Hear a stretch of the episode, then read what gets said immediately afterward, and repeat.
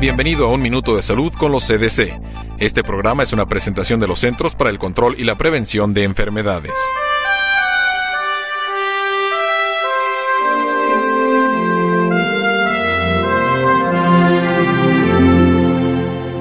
El invierno es una temporada de frío y probablemente usted tiene a la mano medicinas para la tos y los resfriados.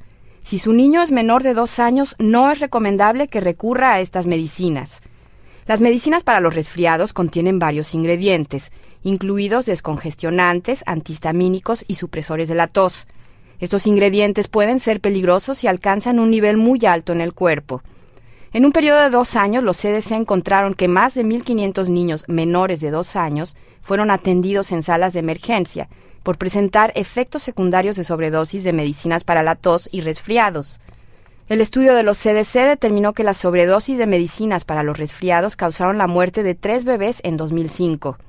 Si su hijo es menor de dos años y tiene un resfriado, antes de darle medicina hable con su médico. Muchas medicinas contienen ingredientes similares y si el bebé toma más de una, puede sufrir de una sobredosis. Recuerde que a menudo no es necesario usar medicinas. Las gotas salinas y los vaporizadores de agua fría pueden aliviar la congestión de su niño.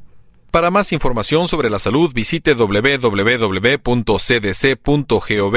y haga clic en la esquina superior derecha para ingresar a CDC en español. Le invitamos a que nos acompañe la próxima semana en una nueva emisión de Un Minuto de Salud con los CDC.